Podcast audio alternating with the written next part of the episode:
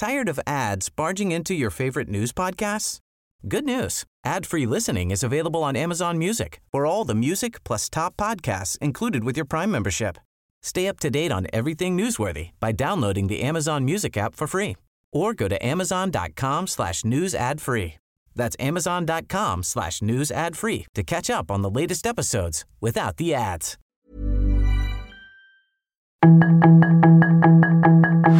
Tarde a tarde, lo que necesitas saber de forma ligera con un tono accesible. Solórzano, el referente informativo.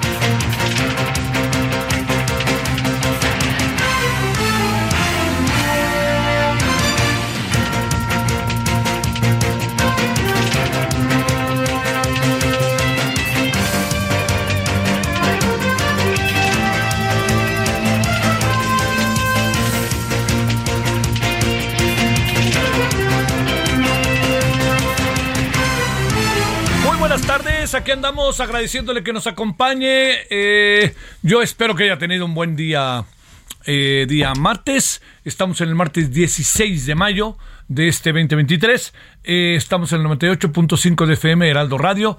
Está usted en el referente de la tarde.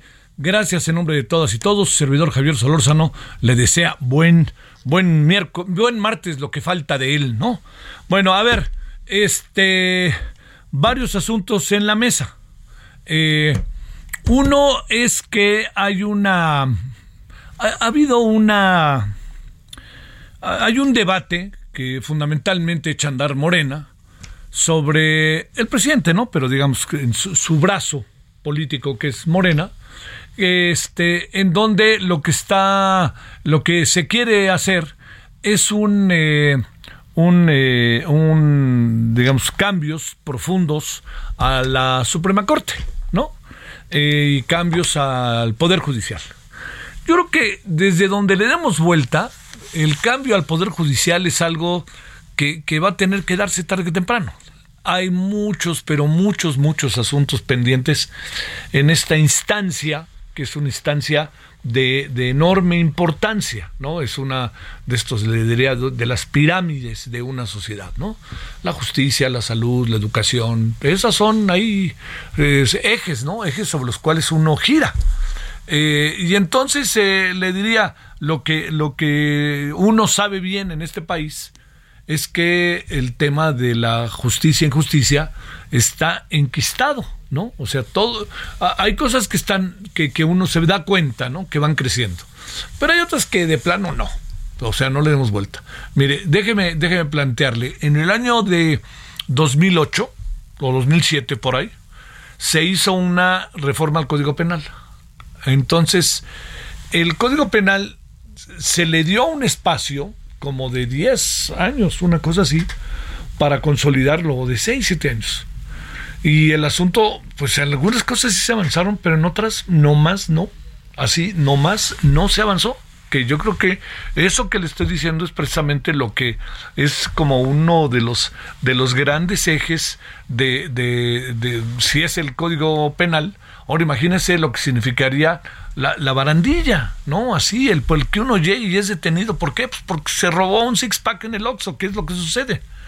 Y sobre todo también que luego se colocan los jueces a modo, ¿no? Que esa es otra de las cosas.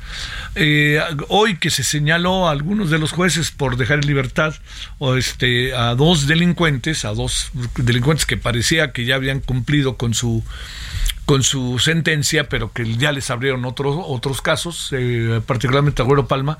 A mí déjeme, déjeme decirle que, que algo que a mí me parece este, importante es que es, es, es, todo es así como muy, está como todo muy, muy cargado de problemas. Déjeme decirle por qué está ahí cargado de problemas.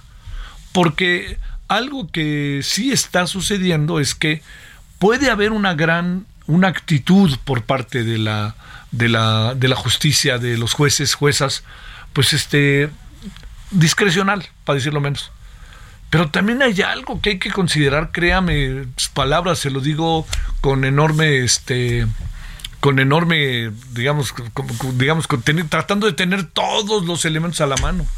En muchas ocasiones, créame, no vienen bien puestos los casos.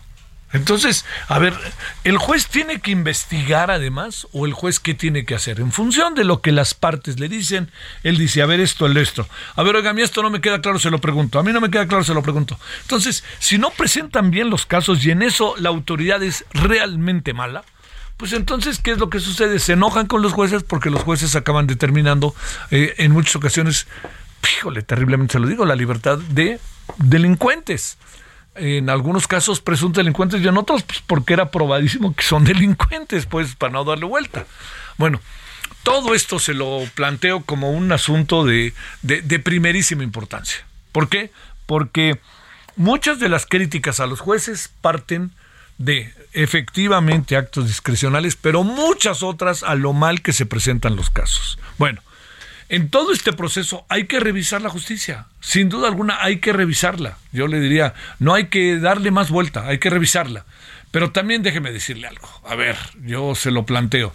Traten de colocar ahí este a los jueces, póngalos en evidencia muy típico de esta administración, póngalos, miren los qué malos son. Nadie se da nadie le dicen, ahí están los que lo liberaron, pero no dicen por qué los liberaron, que esa es la otra gran cosa. Bueno, eh, yo yo le diría que este que ahí está el otro caso que es la gran instancia de la justicia en México, que es la Corte. A ver, ¿qué podemos hacer con la Corte? Yo también soy de la idea de que es susceptible de cambios la Corte. Y este, pero también hay algo. Por favor, digo, seamos en esto parejos, ¿no? A mí me parece que la expresión sería parejos. A ver, mm, se hace a la Corte da sentencias o da resultados que le favorecen al gobierno o al presidente y el presidente no dice nada. Cuando le son desfavorables, el presidente brinca. No puede ser para el presidente, y no solamente para el presidente, sino para funcionarios, para ciudadanos, para todos, esto de contentillo. ¿Qué es lo que hace la Corte? En sentido estricto, lo que hace es defender a la Constitución.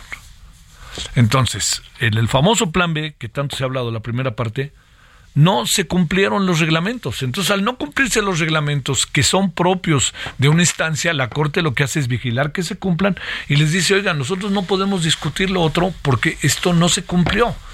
Entonces, aquí yo creo que hay algo que yo sí le diría, me parece a mí muy delicado, porque no podemos meternos, en este caso, que esto es yo creo que algo que pasa mucho, entonces hoy me va bien, hoy me va bien y entonces hablo bien, hoy me va mal y entonces hablo mal. No, hay que ver cuál es la forma en que se toman las decisiones. Déjeme agregarle aquí algo que me parece que debería de ser muy importante para ver lo que hace la Corte.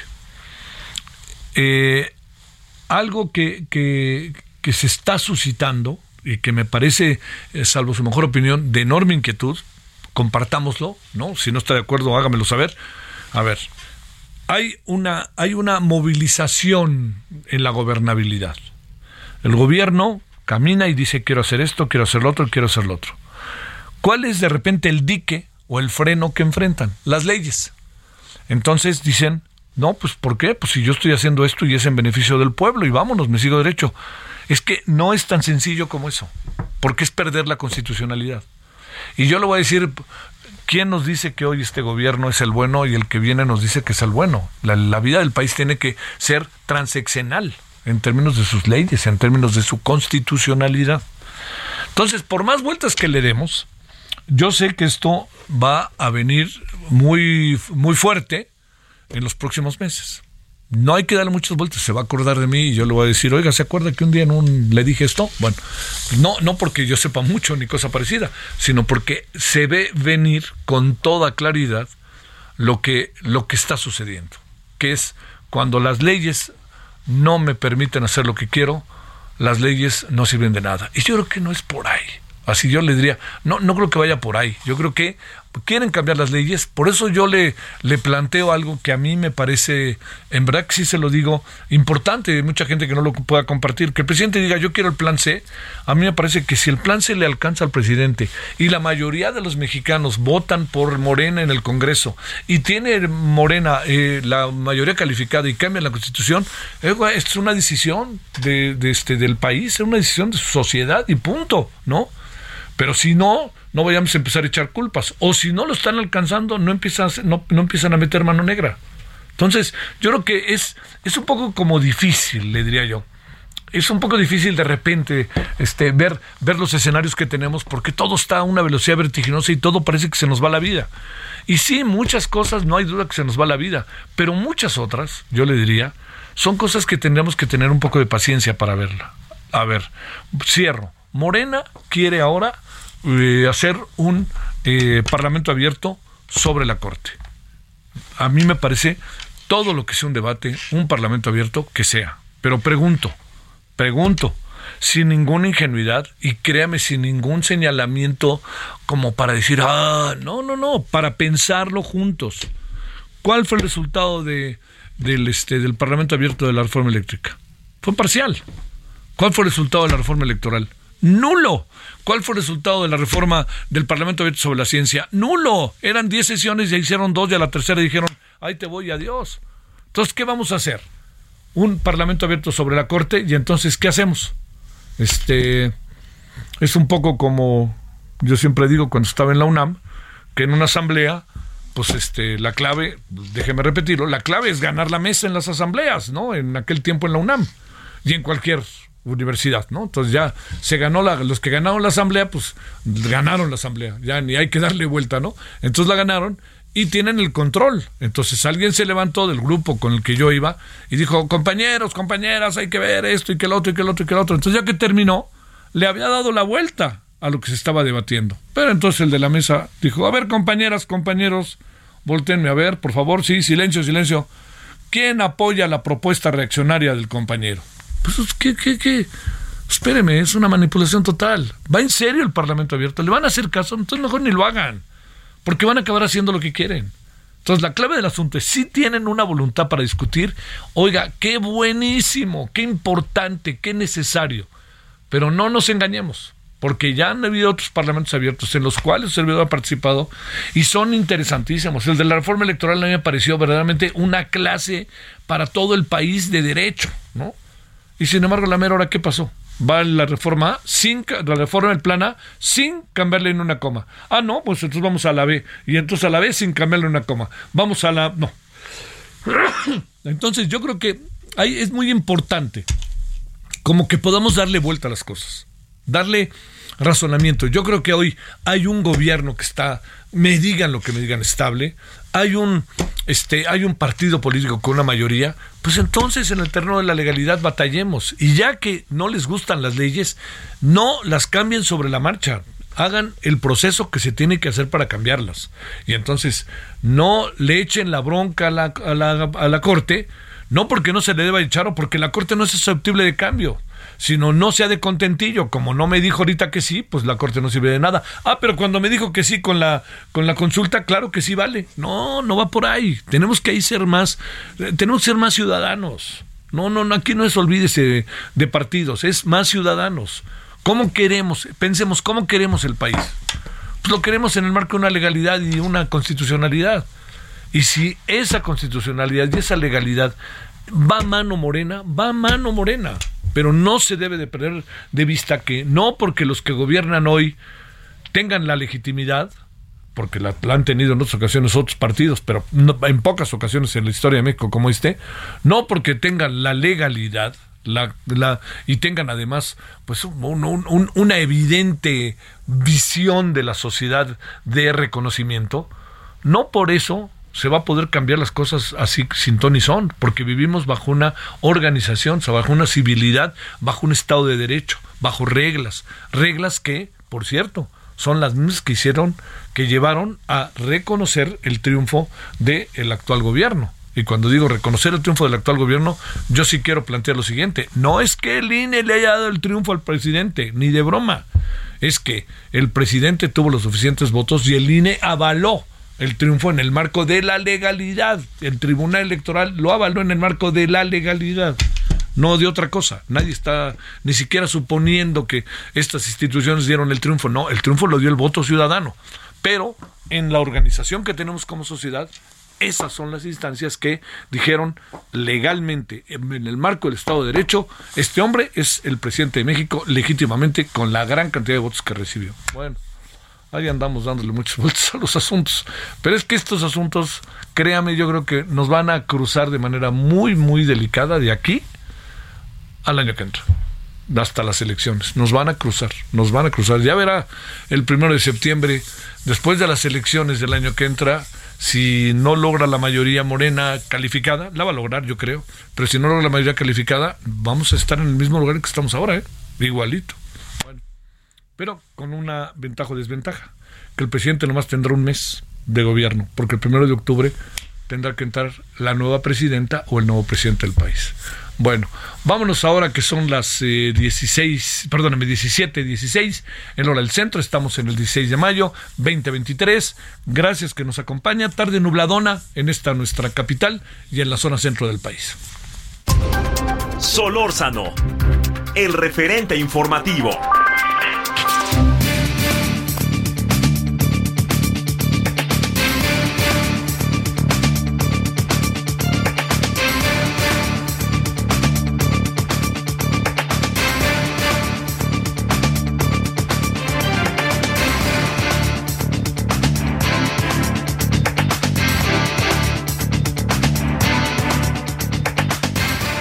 Por aquí andamos agradeciéndole entonces. Víctor, el doctor Víctor Manuel Alarcón Holguín, es doctor en ciencia política, profesor investigador de la UAM Iztapalapa.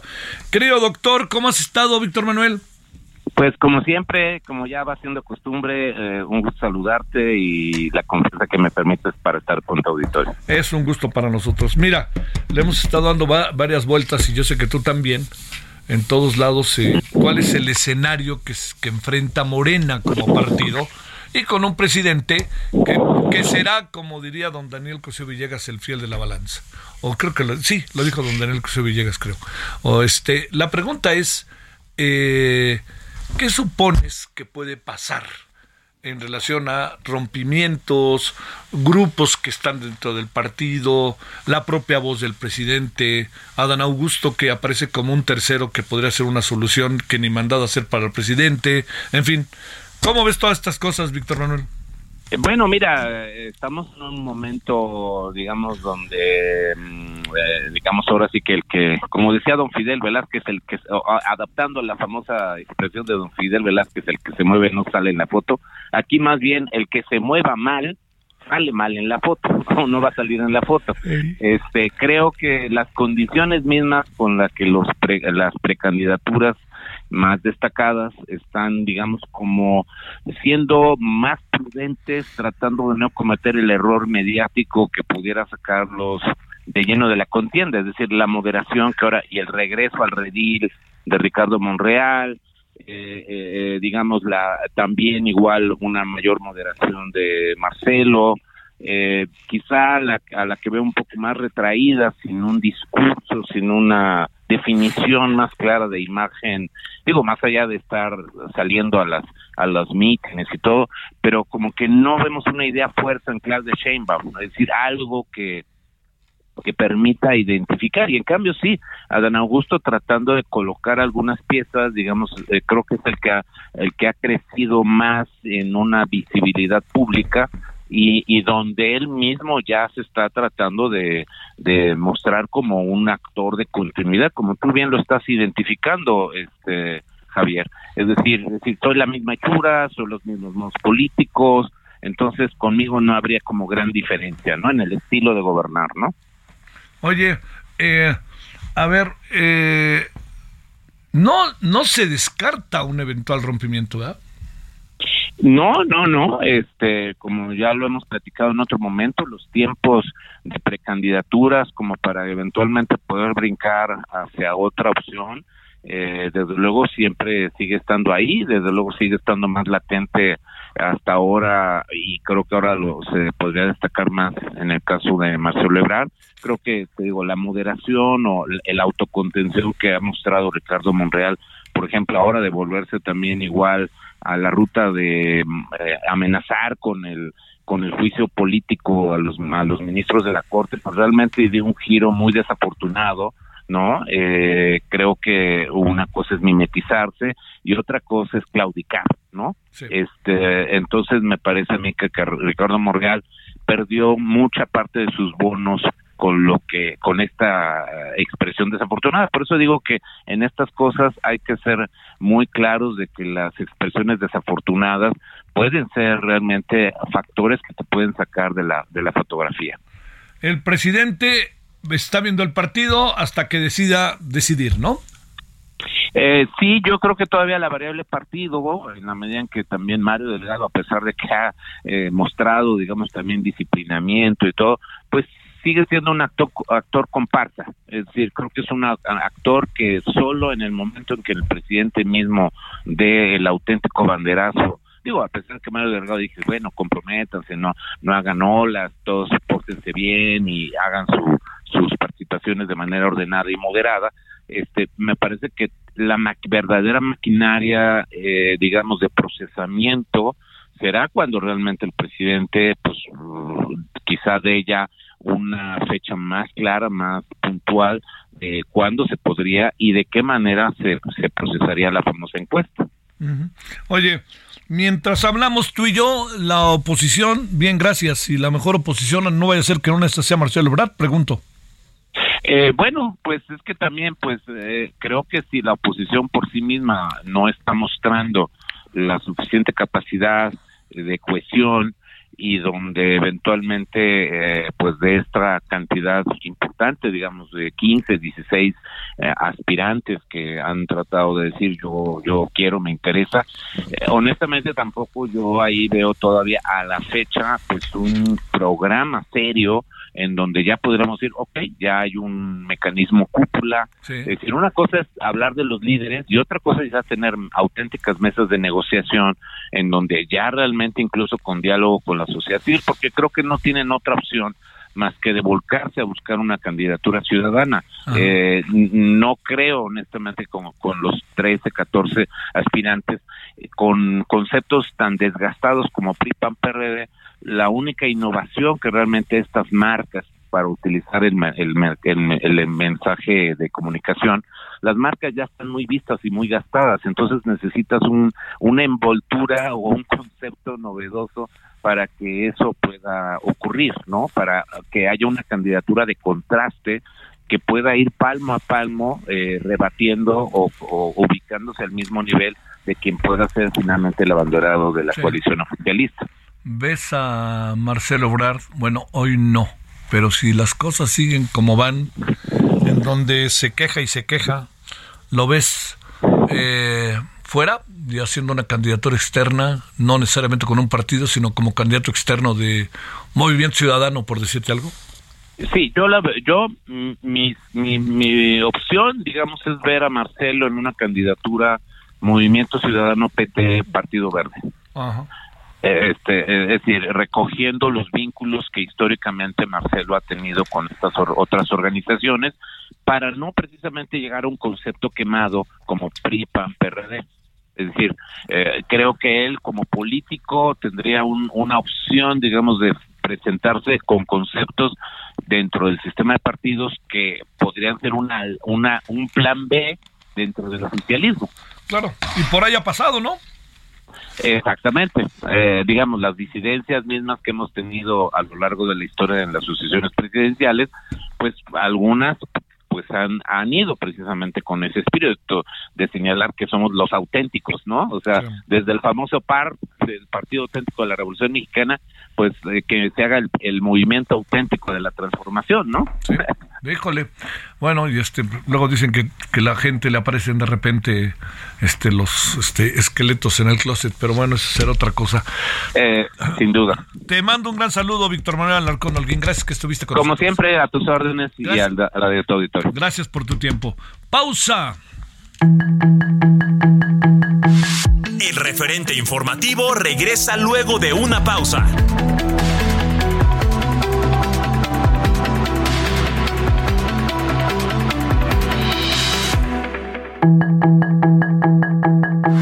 Estamos de regreso con el referente informativo.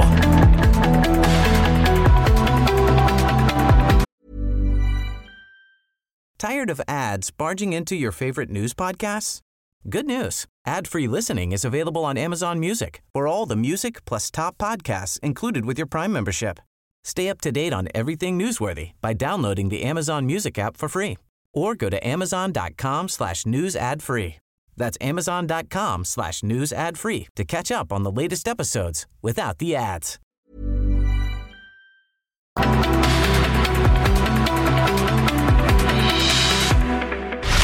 En el referente informativo le presentamos información relevante.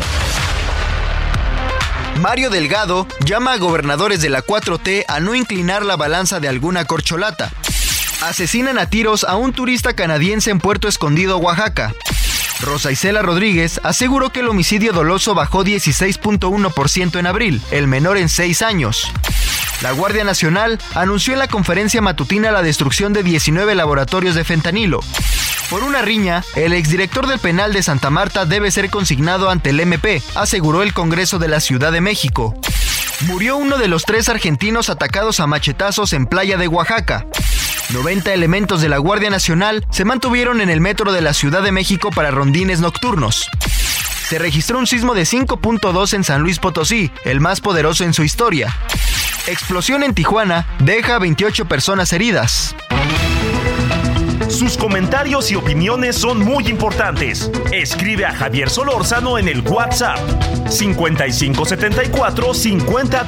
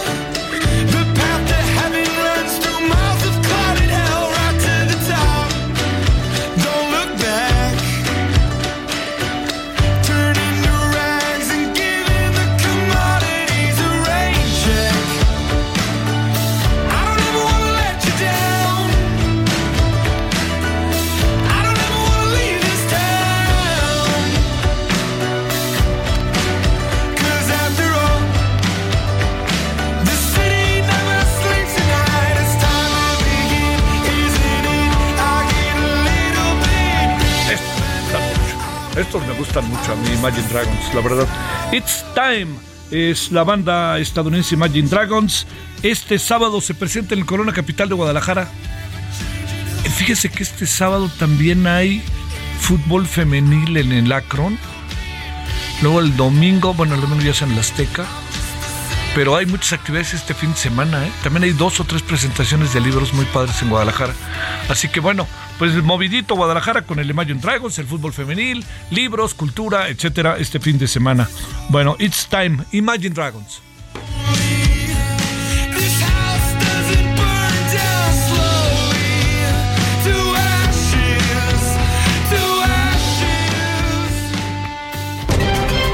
Solórzano, el referente informativo.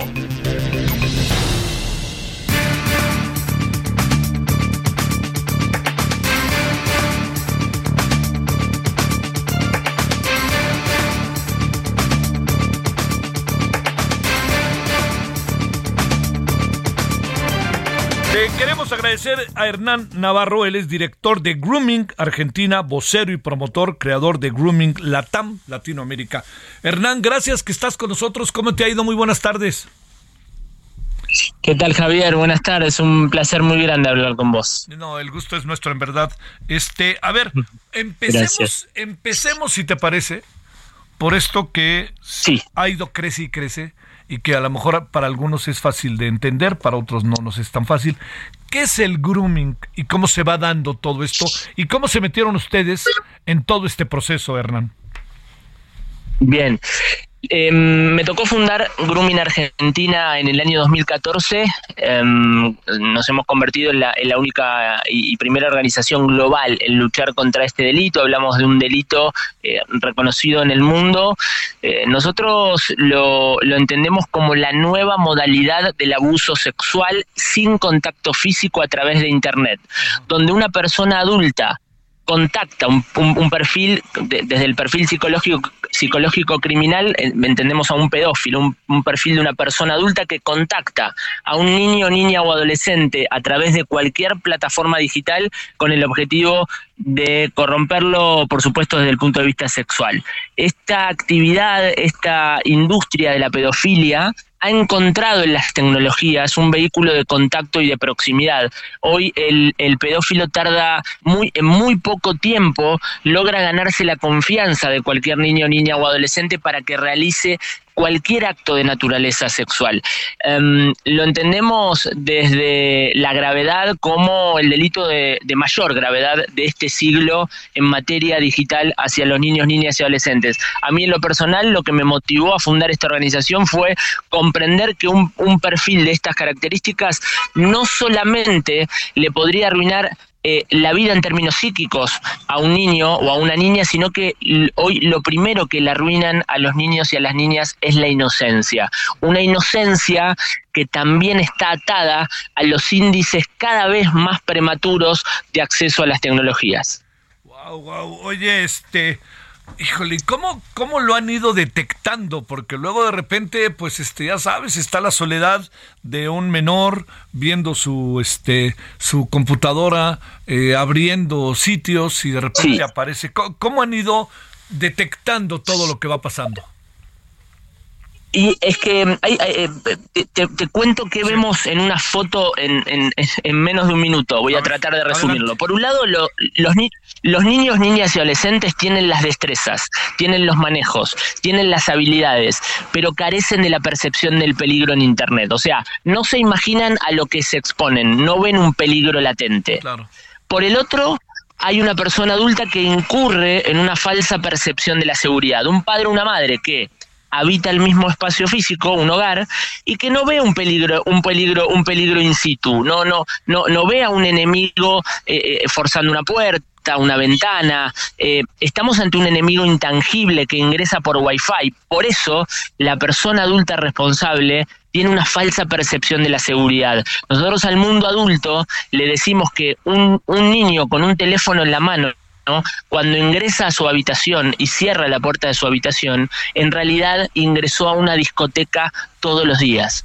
Hace muchos años que vengo entendiendo que los niños y las niñas son huérfanos digitales y esto es producto de una ausencia del mundo adulto. Lo que veo, Javier, es un puente roto, un puente roto que debemos reconstruir con acciones, con visibilidad, con promoción, con políticas públicas, con herramientas, con educación digital. Es inadmisible que en el año 2023 la educación digital no sea protagonista en los estados, en las agendas, en las agendas de los estados. ¿Sabes que me tocó estar en la cumbre de las Américas el año pasado dialogando con las primeras damas de todo el continente, incluida Jill Biden, y no, no surgen, y esta fue la motivación para crear esta red, no surgen eh, políticas públicas en el reconocimiento frente al tratamiento de este delito. Em, em, en este punto yo veo, veo un mundo adulto que está anestesiado en materia digital y cuando hablo de un mundo adulto también hablo de un, de un funcionario público. Entonces creo que em, esta red, Javier, viene a irrumpir de manera notable en el mundo, por supuesto con actuación en América Latina, para eh, articular políticas públicas, para instar a los estados a promover políticas públicas tendientes al reconocimiento, pero a la prevención primaria y también a construir canales de concientización y de formación fundamentalmente. ¿Qué pasa con la fuerza de seguridad? ¿Qué pasa con eh, los, operadores judiciales? ¿Qué pasa con los docentes? Donde hoy vemos una, Hoy vemos que los niños, niñas y adolescentes tienen mayor conocimiento que sus propios docentes en materia de competencias digitales. Eh, el paradigma ha cambiado. Entonces, es ahí donde esta industria perversa eh, se, se, se, se, inmiscuye en esa situación particular de rápidamente ganarse la confianza y lograr eh, eh, que un niño o niña adolescente se desnude. Por eso alimenta este, delito, el grooming, alimenta em, a, la, a la mal llamada pornografía infantil, es decir, al material de abuso sexual de los niños, niñas y adolescentes. ¿Por qué mal llamada? Porque el lenguaje construye realidades y hoy hablar de pornografía infantil es hablar, digo, los niños y las niñas no son actores o actrices porno. En todo caso son víctimas de abuso. Lo que nos preocupa particularmente en México, por eso el, apoyo, la presencia eh, de Guardianes, una organización muy pujante eh, en el país que trabaja hace muchísimos años, decidimos aliarnos, al igual que con Fundación Paz, decidimos aliarnos para, para trabajar fundamentalmente en las instancias de promoción, de prevención, pero también de capacitación. Nadie puede estar capacitado si previamente no está sensibilizado en en que este es el delito de mayor gravedad de este siglo en materia digital. Uf, oye, bueno. A ver, ¿qué sabes, Hernán? De, de, México. ¿Sabes algo de México más allá de que nos cuentes lo que van a firmar mañana en Cartagena? Que nos cuentes además de eso. Pero primero, ¿qué sabes de México y qué van a hacer mañana en Cartagena? Bueno, eh, en, México estuve, estuve el año pasado en instancias de formación junto a la Secretaría de Seguridad, estuve, em, estuvimos trabajando eh, en instancias de formación con Interpol.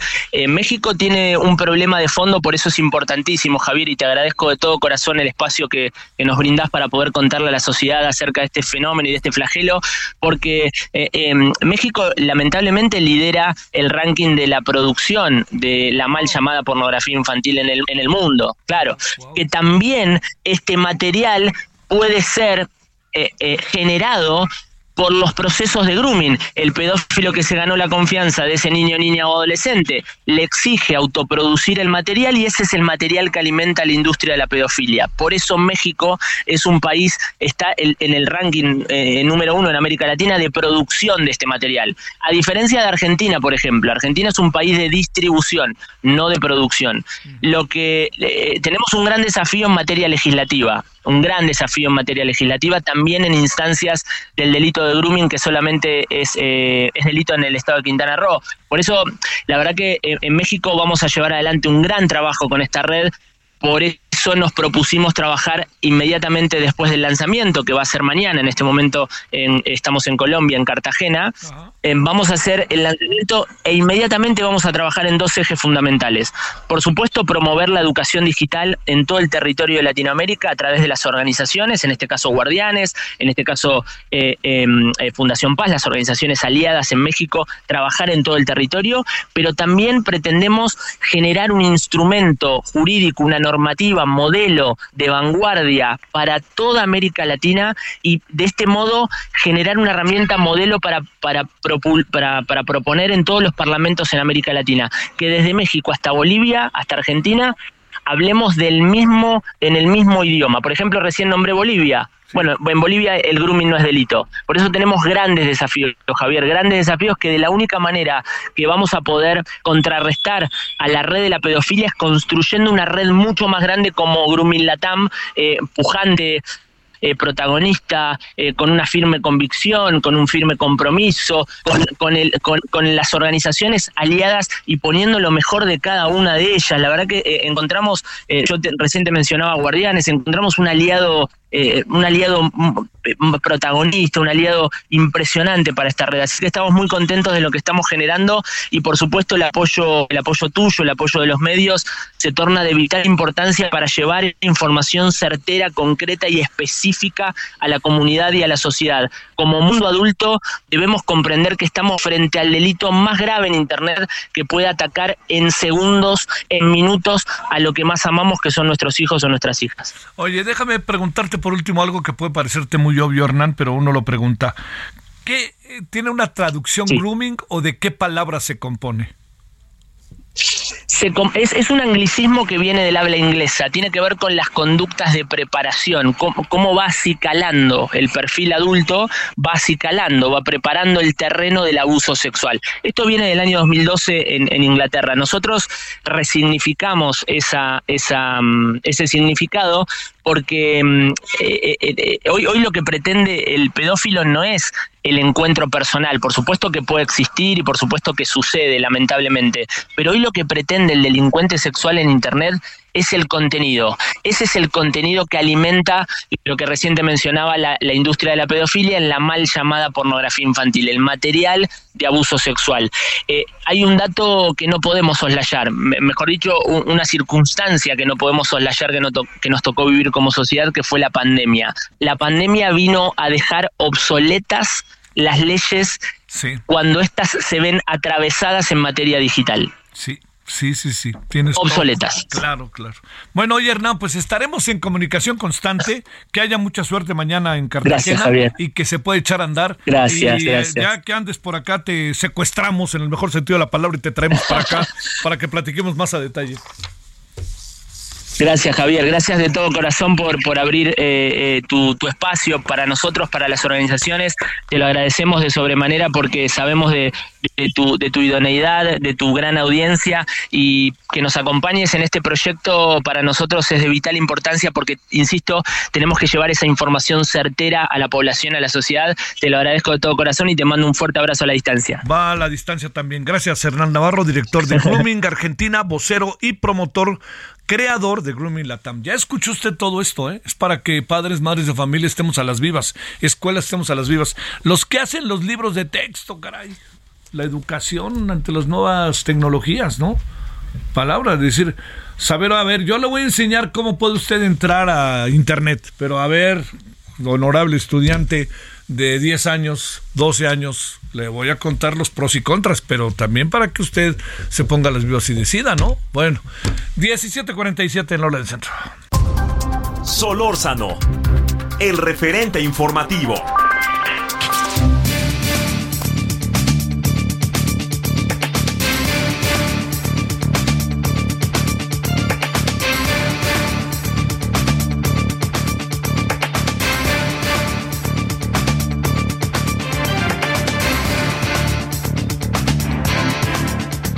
Le agradecemos a Elsa Arista González, integrante de Nos Queremos Viva Nesa. Ahí le va lo que pasó. Roxana Ruiz fue asesinada, fue eh, sentenciada, rectificó, a más de seis años de, de, prisión por asesinar a su agresor en el Edomex. ¿De qué se trata esta historia? Hablemos de ella porque ha llamado poderosamente la atención. Una mujer que es agredida, violentada, violada, se defiende y se va a la cárcel es que utilizó mucho la fuerza. Bueno, pues este, ¿no utilizaron también mucho la fuerza contra ella? Bueno, hablemos de esto y qué mejor que sea el Sarista González que nos diga. Elsa, ¿cómo has estado? Gracias por tu tiempo. Buenas tardes. Hola, ¿qué tal? Pues les agradezco a ti, les agradezco a la audiencia que, que nos invitan a hablar sobre este caso, que es un caso que, que es muy difícil para, para nosotras y por supuesto para Roxana. A ver, cuéntanos exactamente, si no te importa, Elsa, esa, qué fue lo que pasó, de qué se trata, en qué estamos y cómo el juez, hasta donde yo entiendo, puede llegar a esta sentencia partiendo de que lo que pasa es que usó mucho la fuerza, hasta donde entiendo el argumento que se, que este estableció el juez para sentenciar a, este a Roxana Ruiz. Sí, eh, Roxana es violentada, es violada por su agresor y ella, pues, en el proceso de, de poder, ¿no? Salir de esta situación de, de agresión que estaba viviendo, pues defiende, se defiende su, defiende su vida. Ella es detenida, ¿no? Y ella cuando le dice a la policía que había sido violada, eh, pues no, no le hicieron ningún peritaje ginecológico, no hubo ninguna situación, eh, en este caso del, Ministerio Público y la Fiscalía ni nadie eh, tomara en cuenta, sino es hasta que nosotros nos pide su familia que, que acompañemos el caso que empezamos a, a nombrar esta situación porque si no estaría ahorita eh, cumpliendo una sentencia de más de 30 años y bueno es que nosotras eh, pues se le realiza un peritaje por la fiscalía y un peritaje independiente en donde, como bien también la jueza al final lo reconoce, ella fue agredida sexualmente. Ante esta situación, pues queremos decir que en ningún momento, en todo el proceso que se llevó, se llevó a cabo con la perspectiva de género, ¿no? Y entonces ellos dan una sentencia sin haber utilizado la perspectiva de género, eh, a pesar de que sale sale en el peritaje que se le hace eh, a favor de ella, por un lado, y por el otro, pues no se toman en cuenta los marcos jurídicos nacionales e internacionales que obligan hoy, sobre todo en tema de mujeres, a eh, juzgar, a investigar con perspectiva de género y tenemos una sentencia para Roxana de seis años, dos meses y una multa que tiene que pagar ella, una reparación del daño de 280 mil pesos. La jueza, porque fue una jueza la que eh, la sentencia, pues nunca tomó en cuenta su contexto, como lo digo, eh, porque así lo, lo, plantea la investigación con perspectiva de género, de que es una mujer migrante, ella viene de Oaxaca, es una mujer indígena y es una mujer pobre. Eh, vive en la periferia del Estado de México. No no le alcanza, no le alcanza para pagar esa reparación del daño, pero no solo eso, ¿no? Ella tiene que pagar por haber eh, utilizado la legítima defensa a su favor, porque si no sería una cifra más de feminicidio en el Estado de México. A ver, déjame este plantearte, Elsa, eh, el, el, en el, el, el, el hecho, cuando la estaban violando, es cuando ella se defiende y ahí mata a su agresor? Eh, ¿Cómo se dan las cosas en donde pareciera sorprendente que incluso en la calidad de solidaridad de género no haya planteado absolutamente la jueza nada al respecto, ¿no? Y no solo la solidaridad, ella tiene una obligación como servidora claro. pública de haber tomado en cuenta. No, y no se vale decir sí, sí utilicé la perspectiva de género porque no lo notamos, ¿no? Cuando llaman a a sus testigos, las contrapartes, a quienes no les consta el hecho, lo único que hacen es revictimizar a Roxana diciendo que porque había tomado una cerveza, que porque este estaba con los hombres. Nadie tiene derecho a, decidir sobre nuestros cuerpos. Nadie tiene derecho a, decidir, a decidir, ¿no? Eh, cuando nosotros no estamos de acuerdo. Roxana eh, permitió que esa persona que conoció ese día se quedara en su casa y ella despierta cuando él ya estaba encima de ella, ¿no? Y es que ella trata de quitárselo y es cuando empiezan a forcejear y ella decide en ese momento pues utilizar lo que sea necesario para eh, evitar lo que podría haber sido un feminicidio. Híjole, híjole. Al fin y al cabo se defendió. Así es. Y entonces la jueza dice que el exceso de legítima defensa, no sabemos cómo ella justifica o define el exceso de legítima defensa cuando lo que está eh, en medio de este de esta situación es nuestra vida. ¿no? Sí, claro. O sea, eh, él no iba a parar podemos decir no ¿Puede, quiero, ¿no? ¿Puede revisar si hay posibilidad de un amparo, que se revise la sentencia? Ahorita lo que continúa es la apelación. Se va a meter una apelación que tenemos 10 días a partir del día de hoy para para promoverla y eh, con eh, esta esta apelación la revisa el juez de Alfa de Texcoco. Lamentamos mucho porque el juez de Alfa de Texcoco, eh, cuando logramos que Roxana, en su presunción de inocencia, llevara eh, en libertad su proceso, él lo revocó y tuvimos que ir al amparo. Eh, pues sí, creemos que quizá también nos vaya, no nos, no nos vaya a ser favorable eh, con el juez de alzada viendo la situación de la sentencia que emite la jueza, la sentencia máxima de por el delito que ella es acusada con exceso de, de legítima defensa, eh, la mayor es siete años, la menor es seis meses. La, la jueza le da seis años, dos meses. No sabemos eh, ahí cómo, cuál, cómo es ella su ¿Qué criterio? pero Claro. Roxana Sí. estuvo nueve meses presa. La media tampoco utilizó la media, ¿no? Para por arriba de la media. Muy bien. Y ya entonces, Gracias. es la situación. Gracias, Elsa. Te lo agradezco muchísimo. Gracias. Hasta la noche.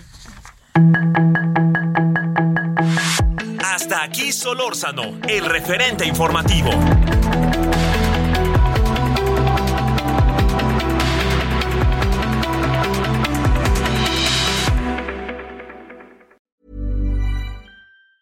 Tired of ads barging into your favorite news podcasts? Good news. Ad-free listening is available on Amazon Music for all the music plus top podcasts included with your Prime membership. Stay up to date on everything newsworthy by downloading the Amazon Music app for free or go to amazon.com slash news ad free.